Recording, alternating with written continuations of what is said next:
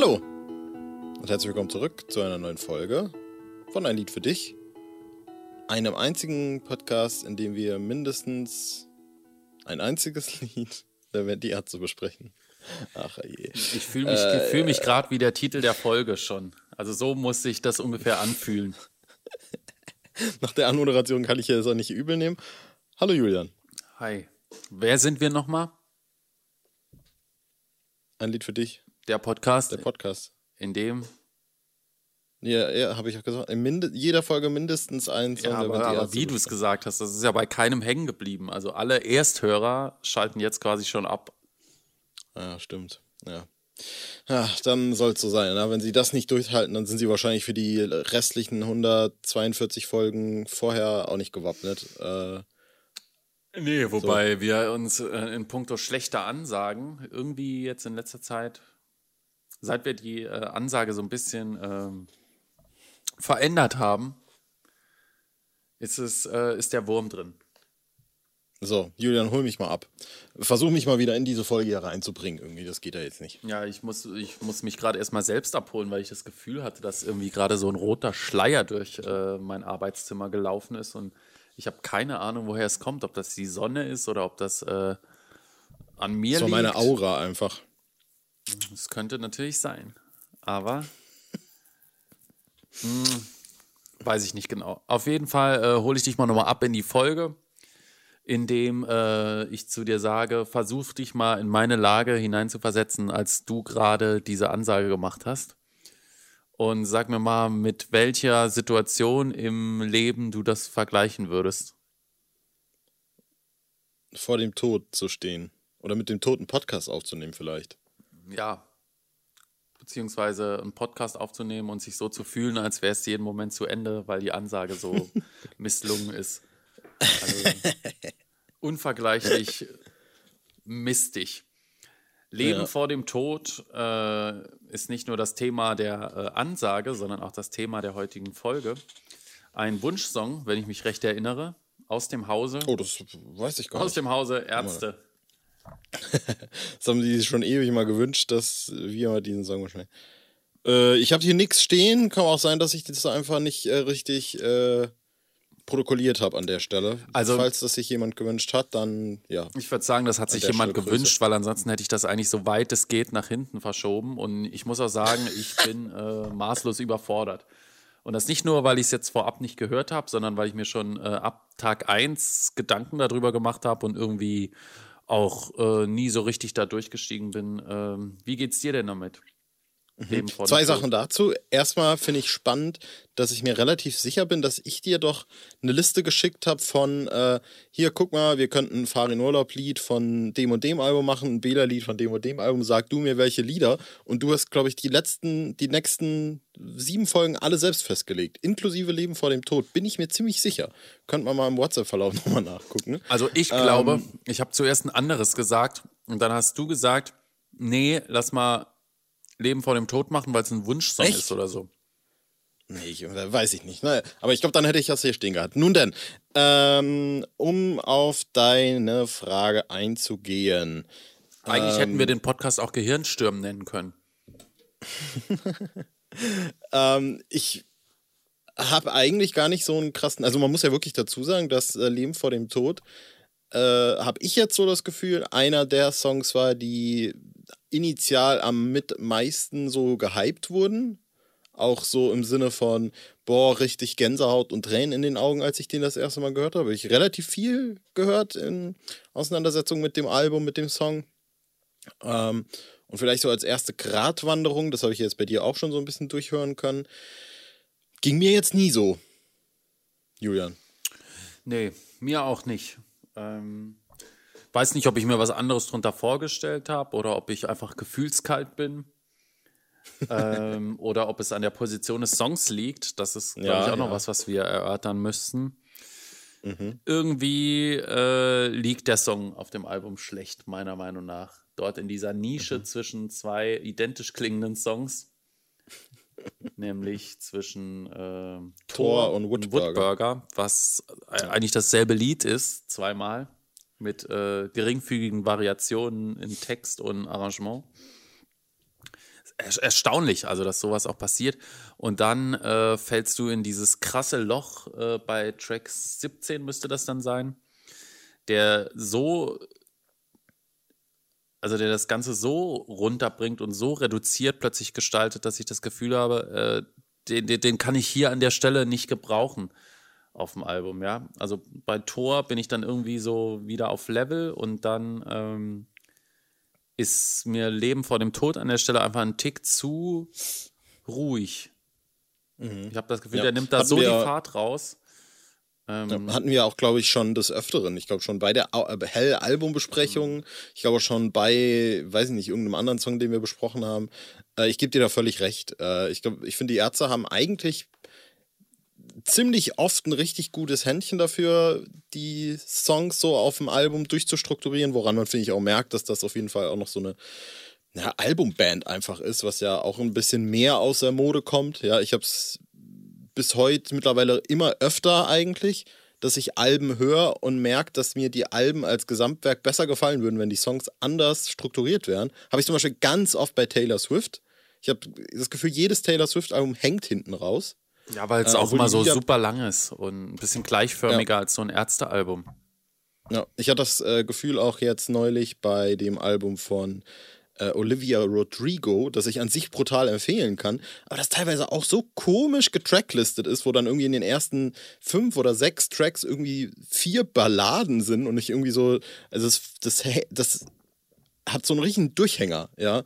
Und äh, genauso in die Richtung fühlt sich eben diese letzte Passage äh, auf Hell an mit das Leben vor dem Tod und um eben diese Ausführungen zu einem Ende zu bringen. Ich bin mir ziemlich sicher, wenn das irgendwo anders positioniert wäre, dann äh, hätte ich vielleicht eine andere Wertschätzung dafür, ja, weil ja oft auch irgendwie so der erste Eindruck äh, nicht immer der völlig entscheidende ist, äh, aber es macht einem, es gibt einem so ein Bild davon, was ja, wie das Album sich anfühlt, ja. Und bei mir ist bis heute dieses Feeling, dass das Album für mich nach Track 13 aufhört, so ein bisschen. Also nach Fexo Sigol, äh, weil Liebe gegen Rechts, alle auf Brille, Tor, Leben vor dem Tod, Woodburger, an sich alles Songs sind, die ich gern höre, aber die geben mir nichts mehr da hinten raus. hm. Ja. Ist so ein bisschen der umgekehrte glaub, Spendierhosen- und 13-Effekt, wo die hinteren Tracks alle enorm zünden und bei mhm. Hell finde ich eher so bis Track 13 finde ich den eigentlich äh, durchgängig sehr gut. Mhm. Und dann mhm. flacht so ein bisschen ab und äh, auch wenn, du hast ja gesagt, das sind ja auch alles noch äh, gute Stücke und ich will auch jetzt äh, das Lied hier gar nicht runter machen an und für sich. Aber ja, irgendwie verliert es hinten raus so ein bisschen an Luft und das ist, liegt, glaube ich, ich, am Tracking ich habe das Gefühl, das ist so ein bisschen, also für mich fühlt sich das genauso an, als wäre auf Jazz is Anders die letzten drei Tracks Living Hell nur ein Kuss und dann ist vorbei, ist vorbei. Mhm. Ich glaube, da, wird, da wird nur ein Kuss. Wäre das da platziert, würde ich das Lied nicht so gut finden, wie ich es finde letztlich. Ja. so, äh, sollen wir mal inhaltlich drüber reden? Ja. Da ist doch, da liegt da der Hund für dich begraben. Der sprichwörtliche Tod, tote Hund. Ist das das, wo du sozusagen irgendwie nicht, nicht weiterkommst. Genau, das ist das, was mir so ein bisschen die Schwierigkeiten gibt, weil es so uneindeutig geschrieben ist. Man ist nicht so richtig klar, wer ist dieses äh, agierende Ich, äh, was meint dieses Leben vor dem Tod? Ist man, steht man vor dem Tod? Ist man selbst davor zu sterben? Äh, ist es äh, allegorisch gemeint? Ähm, ja, tue ich mir ein bisschen schwer und möchte auch jetzt erstmal gar nicht so vorauspreschen, sondern lieber an dich abgeben, in der Hoffnung, dass du äh, da jetzt schon mal einen besseren Ansatz hast. Ja, ich würde nämlich völlig vorauspreschen und eigentlich äh, vom Prinzip her sagen, dass das relativ straightforward ist, inhaltlich, meiner Meinung nach, weil es wirklich eben äh, zum größten Teil in dem Song um einen Dialog geht zwischen dem ja, dem, der das erfährt, also dieses lyrische Ich und eben dem Tod sozusagen, ja. Äh, nicht, nicht immer direkt, ähm, aber es wird doch schon so, wie, es gibt doch diesen Fachbegriff, wenn sowas personifiziert wird. Wie heißt das nochmal? Personifikation. So, Echt, gibt es da nicht noch einen anderen Begriff dafür? Weiß ich nicht. Wenn was personifiziert wird? Na, ich habe gedacht, da gibt es irgendwas. Naja, egal. Äh, aber ich mache mich auf den Weg zu dir. Ja, ist äh, wahrscheinlich. Äh, mein Leben ist sinnlos ohne dich. In den Puppen. Ja, ähm, wer ist denn das äh, angesprochene Du? Na, der Tod, würde ich sagen. Der personifizierte Tod. Ja. Ach so. Okay. Äh, ich würde das so sagen, oder wie man es vielleicht auch noch lesen kann, ja. Also ich gehe jetzt mal all in und sage, das könnte für mich auch so ein, so ein äh, ja, Suizidszenario sein. Mhm. Äh, dass halt jemand ist, äh, gibt es ein Leben vor dem Tod und ob das Eis mich trägt. Also ist da gerade jemand, der äh, überlegt, sich irgendwie in einem mhm zugefrorenen äh, See zu versenken. Äh, wer kann mir sagen, aus welchem Grund ich existiere? So viele Fragen. Wer bin ich und was mache ich hier und warum führt jeder Weg zu dir? Also mhm. es geht quasi darum, äh, dass der Tod unausweichlich ist und äh, noch, noch eher vielleicht sogar naja, sich eben diese existenziellen Fragen zu stellen. Ich habe da ja. auch ganz krass äh, immer dran denken müssen, dass Farin Urlaub doch irgendwann zwischen den ganzen Ärztejahren jetzt auch dieses Interview mal gegeben hat, wo er irgendwie drüber geredet hat, dass er mal eine Beziehung mit einer Person hatte, die äh, Depressionen hatte äh, und dass er da irgendwie völlig hilflos sich gefühlt hat und irgendwie gar nicht wusste, wie er, wie er da irgendwie helfen kann. Und das äh, teilt da irgendwie so ein bisschen dazu. Nicht, dass ich das jetzt unterstelle, dass das irgendwie exakt das Thema ist, aber so ein bisschen in die Richtung geht das ja dann doch, ne? Mhm. Ja, ich finde es irgendwie äh, trotzdem immer noch so schwierig zu greifen. Auch diese Passage, das Leben ist sinnlos ohne dich. Ne? Also sinnlos inwiefern, ja. Also ich meine, mhm. klar, Tod, part of it gehört irgendwie dazu. Aber ähm, ja, irgendwie. Aber was ist das? Was ist, das ist doch eigentlich wirklich eine interessante Frage. Was ist äh, das Leben wert, wenn es kein Ende hat? Weil dann ist es ja eigentlich nichts wert. Dann ist es ja eigentlich nichts, sozusagen. Ja, naja, oder man, werden, man macht halt eben weiter, ja. Also ist klar, ähm, wenn es jetzt den Alterungsprozess an sich nicht gäbe und man nicht irgendwann einfach so vor sich hin vegetiert, hätte, glaube ich, keiner was dagegen, irgendwie noch weiterzumachen. Also ich denke nicht, dass irgendwann der Punkt kommt, wo einer sagt, boah, jetzt krass, jetzt habe ich aber auch lange genug gelebt, jetzt reicht's, kein Bock mehr auf Input. Ich, da würde ich widersprechen, weil ich halt tatsächlich glaube, dass, äh, naja, positive Dinge dadurch oft definiert werden, dass sie ein Ende haben. Ja, also wenn du ständig glücklich bist, bist du irgendwann nicht mehr glücklich. Also die, die, die Anwesenheit von Glück impliziert, dass es sowas wie nicht glücklich sein auch geben muss. So. Und wenn dir jetzt jemand sagt, du kannst für immer glücklich sein, bist du irgendwann nicht mehr glücklich. Mhm. Weil dann ist glücklich sein das, der Status quo. Und Hat ja auch Nelly Furtado schon erkannt, aber äh, entsprechend gefragt, warum muss es so sein? Why do all good things come to an end? Mhm. Sehr gut. Ähm, und ich glaube, äh, dasselbe ist äh, sozusagen, wenn man sich jetzt mal diesem völlig abstrusen Konzept annähert, dass Menschen nicht sterben, dann wird hier erstmal eine komplette soziale Struktur gesprengt, weil wer sagt dir denn, dass du mit 30 ein Kind haben musst? Wer sagt dir denn, dass du mit 60 in Rente gehen musst? Wer sagt dir mit denn, 60. wie lang wie, ja, das ist schön, ein guter Witz wahrscheinlich, ja. der beste der, der Folge. Wer, sa wer sagt dir denn, wann du dann aufhören darfst zu arbeiten. Musst du dann, wirst du dann für, für ewig versklavt? Äh, und ich glaube äh, eben genau das ist das, dass natürlich unser ganzes soziales Konzept darauf ausgerichtet ist, dass Menschen halt 75 werden und äh, sonst bräuchten wir auch nicht eine Rentenkasse zahlen. Ja. ja.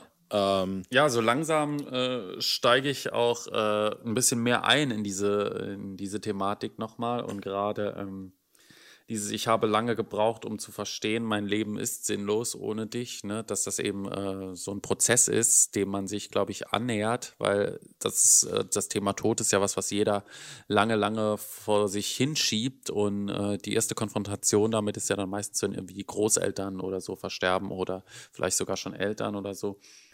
Und äh, in Bezug auf die eigene Vergänglichkeit, das schiebt man ja noch viel länger vor sich weg, so, sofern man nicht irgendwie erkrankt ist oder so und sozusagen äh, merkt, dass, ähm, dass da gerade was passiert, was das Leben jäh beenden könnte.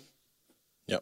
Und ähm, dieses Verständnis, äh, dass man eben diese kurzen, schönen Momente zu mehr zu schätzen weiß, wie du auch eben sagtest, ne, mit dem endlichen Glück, in dem Wissen, dass eben der Tod kommt und ohne den dieses ganze Dasein nicht mehr diese Art von Berechtigung hat, wie wenn es immer weiterginge.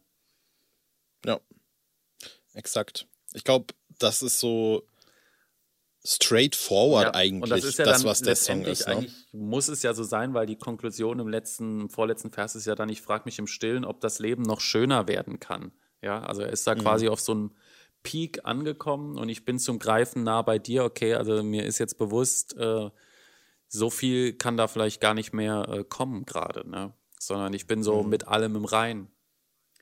Ja. Da, das, das äh, da habe ich dann nur noch ganz kurz noch das Problem mit diesem ersten Vers, gibt es ein Leben vor dem Tod und ob das Eis mich trägt, also ob das quasi dieser, dieser Erkenntnisprozess, der bei dem lyrischen Ich einsetzt, ähm, also dass das, äh, dass das nicht einfach nur sozusagen innerhalb von vier Minuten abgehandelt ist, sondern dass das ein längerer Zeitraum ist, der von den ersten Versen zu dieser letztendlichen Erkenntnis behandelt wird. Ja, das war nämlich auch äh, vielleicht das Größte. Also, worum es in dem Song geht, also das Konzept ist eigentlich relativ straight zu durchdringen. Das ist auch das, was ich gerade sagen wollte. Aber letztlich, ob da eine Entwicklung im Protagonisten zu verzeichnen ist, das ist eigentlich dann doch ja debattierbar, ne? Weil äh, ich bin halt nach wie vor der Überzeugung, dass da am Anfang des Songs jemand gezeichnet wird, der äh, nicht nur bereit ist äh, zu sterben, sondern eben eigentlich sterben will. So. Mhm. Äh, und sich nur noch so ein paar letzte Fragen stellt. Und die Frage wäre halt, ob das zum Schluss anders ist, weil er quasi diesen Erkenntnisgewinn hat. Äh, ich frage mich im Stillen, ob das Leben noch schöner werden kann.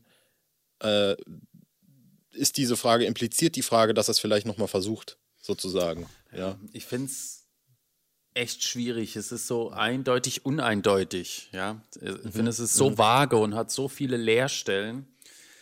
Und das kannst du, da kannst du dich eigentlich kaputt dran interpretieren. Und am Ende ja. stellt sich äh, der Autor wieder hin und sagt, naja, eigentlich habe ich mir auch nicht so richtig was dabei gedacht, so wie bei diesem immer dabei. Richtig. Da haben ja die Leute sich auch äh, tot diskutiert und gehypt und mhm.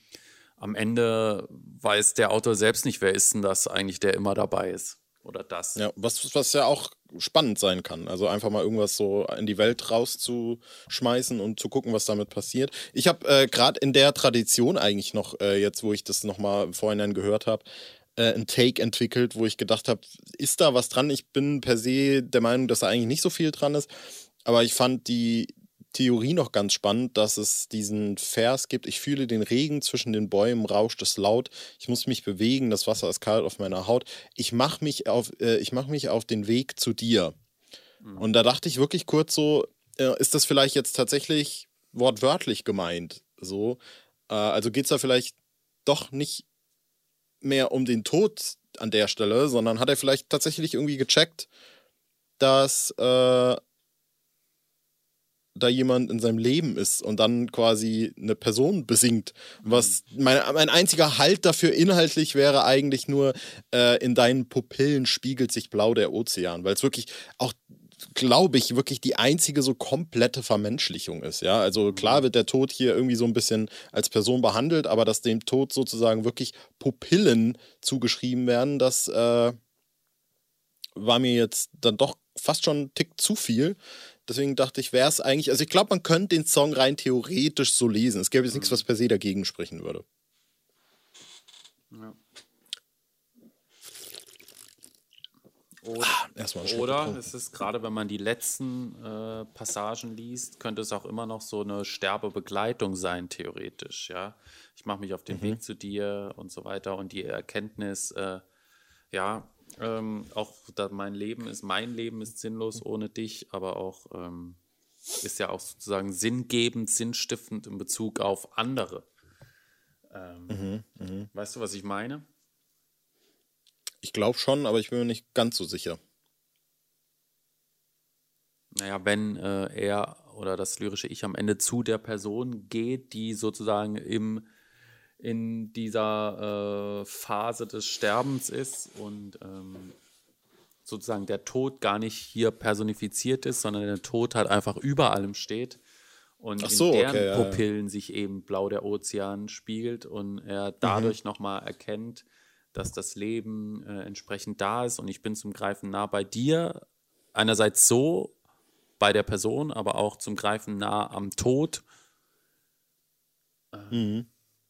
Ja, aber es gibt natürlich auch ganz viel, was dann wiederum genau dagegen spricht, ja. Und das ist eben Ja, diese klar. Uneindeutigkeit, die ich äh, Ja. Also ich glaube wirklich, äh, ich glaube, wahrscheinlich äh, ist auch gerade, ja, bitte? Ich wollte sagen, genau das ist ja eigentlich gut und das genau das setzt sich, setzt sich ja dann sozusagen ab von diesem ganzen Deutschpop-Gewichse, dass es äh, nicht so was ist, wo jeder sagt, okay, krass, also klar sagen viele, ich connecte damit, aber eigentlich kann keiner so genau sagen, womit er tatsächlich connectet, weil da eben nicht steht, äh, ich hänge mir Latte Macchiato-Bilder in die Wohnung. Ja, ja, ja. Ja. ja, also auf der einen Seite ist eben genau diese Ambiguität, ja, die man da halt eben aushalten muss äh, in dem Song drin. Aber trotzdem würde ich auch dabei bleiben, dass so dieser Austausch zwischen Protagonist und Tod das plausibelste ist, womit ich jetzt keine keinen Anspruch auf äh, Vollständigkeit erhebe, ist mir eigentlich völlig wurscht. Äh, aber, und das äh, genau deswegen, äh, oder, oder das sollten wir eben auch noch behandeln, ähm, muss es ja auch nicht nur, ich meine, es ist ja immerhin ein Lied und kein Gedicht, ja. Und äh, ich glaube, dass einem die Instrumentierung und die Stimmung des Songs auch genug darüber verrät, worum es da geht. So, weil das natürlich auch vor allem, glaube ich, ab dieser Stelle, ähm, ich spüre, ich fühle den Regen, wo es dann so ein bisschen größer wird alles und wenn dann noch so dieses kleine, was weiß ich, Glockenspiel, Xylophon-Ding das, dazukommt. Das erinnert und mich so. auch so ein bisschen einerseits an Regen und dann so ein bisschen auch äh, der Tod auf leisen Sohlen. Ähm, ich finde, das ist äh, dahingehend auf jeden Fall äh, total gelungen, weil das musikalisch Ja, genau das- transportiert, was, was, was da passiert. Genau, ist auf jeden Fall sehr stimmig, da würde ich äh, nicht widersprechen. Ja, was ja auch äh, durchaus, also, Also da es sind wir dann doch nicht, wieder bei es nur, ist ein, nicht einem spannend, Kuss. es steigert sich nicht so, wie, weil viele haben ja gesagt, ich hätte mir sowas gewünscht wie nie gesagt, ne, sowas überbordend, äh, übertriebenes. Ähm, und das hier ist eben sehr still, sehr zurückgefahren, aber Bedächtig passt, halt, ja, passt äh, eigentlich wie die Faust aufs Auge zu dieser ganzen Message, die wir nicht ganz klar definieren konnten. Genau, weil es halt eben so ein. Es fühlt sich nach einem vorsichtigen Austausch an, irgendwie. Also so ein leichtes Vortasten. Und ich glaube, das wird auch so ganz gut durch diese dann dann dann dann dann dann dann dann dann dann dann. Es fühlt sich an, als würde es so, so ein bisschen dich irgendwo rantasten. Ich glaube, das äh, beschreibt das Ganze ganz gut. War das So. nicht auch der Track, wo hat da nicht Bela geweint oder so? Stand da nicht was in den Interviews? Irgendwas war, glaube ich, berührend. Ich weiß es nicht mehr genau. Vielleicht gehen wir noch auch, ja, auf, ja. Äh, auf die sehr gelungene Textstelle ein. Äh, in der im vierten Teil, ich kann dich erkennen, auch wenn du wieder untertauchst, wie sagte schon Len, Liebe ist alles, was du brauchst. Ja. Mhm. Fantastisch. Ja, eine äh, Anspielung auf den Beatles-Song All You Need Is Love, denke ich jetzt einfach mal. Ja. Ich wollte schon sagen, Love is all you need. Das wollte ich nämlich auch sagen. Ich habe jetzt gerade auf deine Bestätigung gewartet, dass, es, dass das Song so heißt. Äh, Was für mich eigentlich die größte Überraschung an all dem war, ich bin jetzt kein ausgewiesener Beatles-Experte, äh, aber dass äh, All You Need Is Love scheinbar von John Lennon ist. Hätte ich jetzt so gar nicht per se auf dem Papier gehabt. Und, äh, eher McCartney zugeschrieben. Und natürlich noch die äh, phonetische Übereinstimmung bei Sean und John. Genau, richtig. So. Ja, wir lieben Äh, es. Wer, ist, wer ist der beste Beatle, Julian? George Harrison. Das ist richtig, das ist die richtige Antwort. George Harrison ist äh, der Rott der Beatles. Ist es so, aber äh, und George Harrison meiner Meinung nach einfach wirklich die besten Beatles-Lieder geschrieben. Ja. Kannst du mir sagen, was du Something willst? zum Beispiel. Something und While My Gu- Guitar Gently Weeps. Mhm. Alter, das sind so krasse Smasher, wirklich. Ähm, so, Julian, ich habe auch äh, zum Solo, Schluss noch auch eine. Solo, auch Solo, auch Solo. Ach, Solo. Äh, zum Schluss noch eine Frage passend zu dem äh, Song, weil es mir einfach auch in, in Begleitung zur Folge eingefallen ist. Was war in deinem Leben der Moment, an dem du äh, äh, am, am krassesten am Tod vorbeigeschlittert bist bis dahin? Gibt's sowas? Gibt's so ein am klassisches Tod Nahtod-Ding bei dir? Bei mir gibt's so, so, so ein, zwei Sachen, wo Also ich, ich weiß, dass so, ich einmal also, mit, äh, te mit äh, Tempo auf der Autobahn unterwegs war und dann zwischen zwei Autos so super knapp reingeschlittert bin, um noch die Ausfahrt zu kriegen. Also so mit 130 zwischen zwei Autos so gerade noch durch in die Ausfahrt geschlittert, wo alle im Auto schon geschrien haben. Ja. Aber habe ich in dem Moment nicht so krass empfunden, tatsächlich, aber das fällt mir jetzt ein. Und ansonsten, äh, ich glaube, es war noch nie so richtig knapp. Krass, aber bei mir genau dasselbe eigentlich. ne? Ich habe auch mal irgendwie auf der Autobahn, wollte eine Spur wechseln und es war eine vierspurige Autobahn und plötzlich war ich zwischen zwei LKWs oder irgendwie sowas und dachte so, holy, das war's jetzt. Ähm, und ich bin einmal, ähm, war eigentlich gar nicht wahrscheinlich so ein Leben vor dem Tod-Situation, sondern eher so ein Schicksal, Leben vor dem Schicksal, als ich äh, mit meinen Eltern im Sportfachgeschäft war und mir dort so eine komische, ich, du Tauz? jetzt weinen, Nee, nee, da nicht, aber äh, als ich, äh, da habe ich mir so eine Stefan-Sonnenbrille gekauft. Und, äh, aber was, ich war so neun oder so, glaube ich. und äh, habe die dann äh, ganz stolz getragen und war dann Fahrradfahren mit einem Kollegen und bin dann in eine Autoscheibe reingebreddert. Also ich bin wirklich mit dem Kopf voraus in die Scheibe, Seitenscheibe von einem Auto rein. Und die ist komplett zersplittert natürlich. Und die Stefan-Brille äh, hatte ich, hatte ich gesaved. Ja, ist wirklich so. Die, die Stefan-Brille hat, mein, hat mir mein Augenlicht gesaved und die hatte ich an dem Tag an und danach auch nie wieder einfach. Aber ich habe immer noch eine Narbe am. Kinn. Krass. Ja.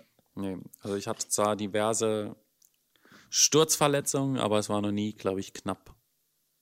ja. Julian wird äh, leben vor dem Tod. Äh, siehst du da eine Aussicht drauf, dass das live performt wird? Was, was denkst du? Das ist wirklich eine spannende Frage.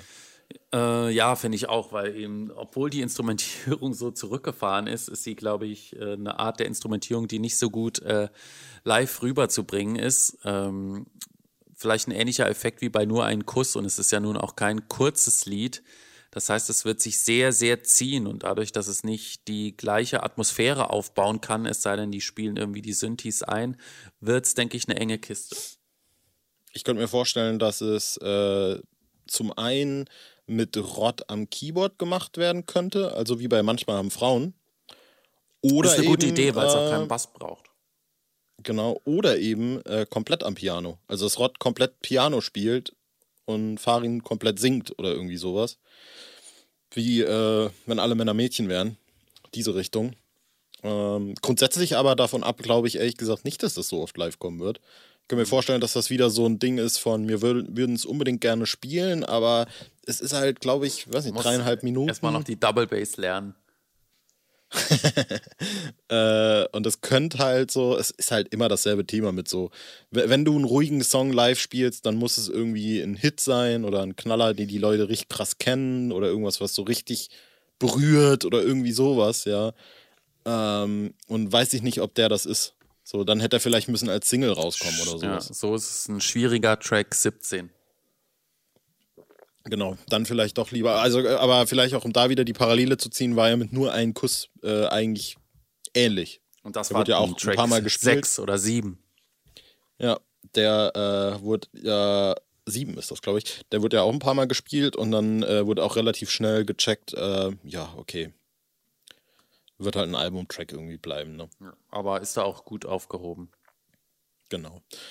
Äh, unser nächster Song hingegen ist live sehr prominent vertreten, Julia.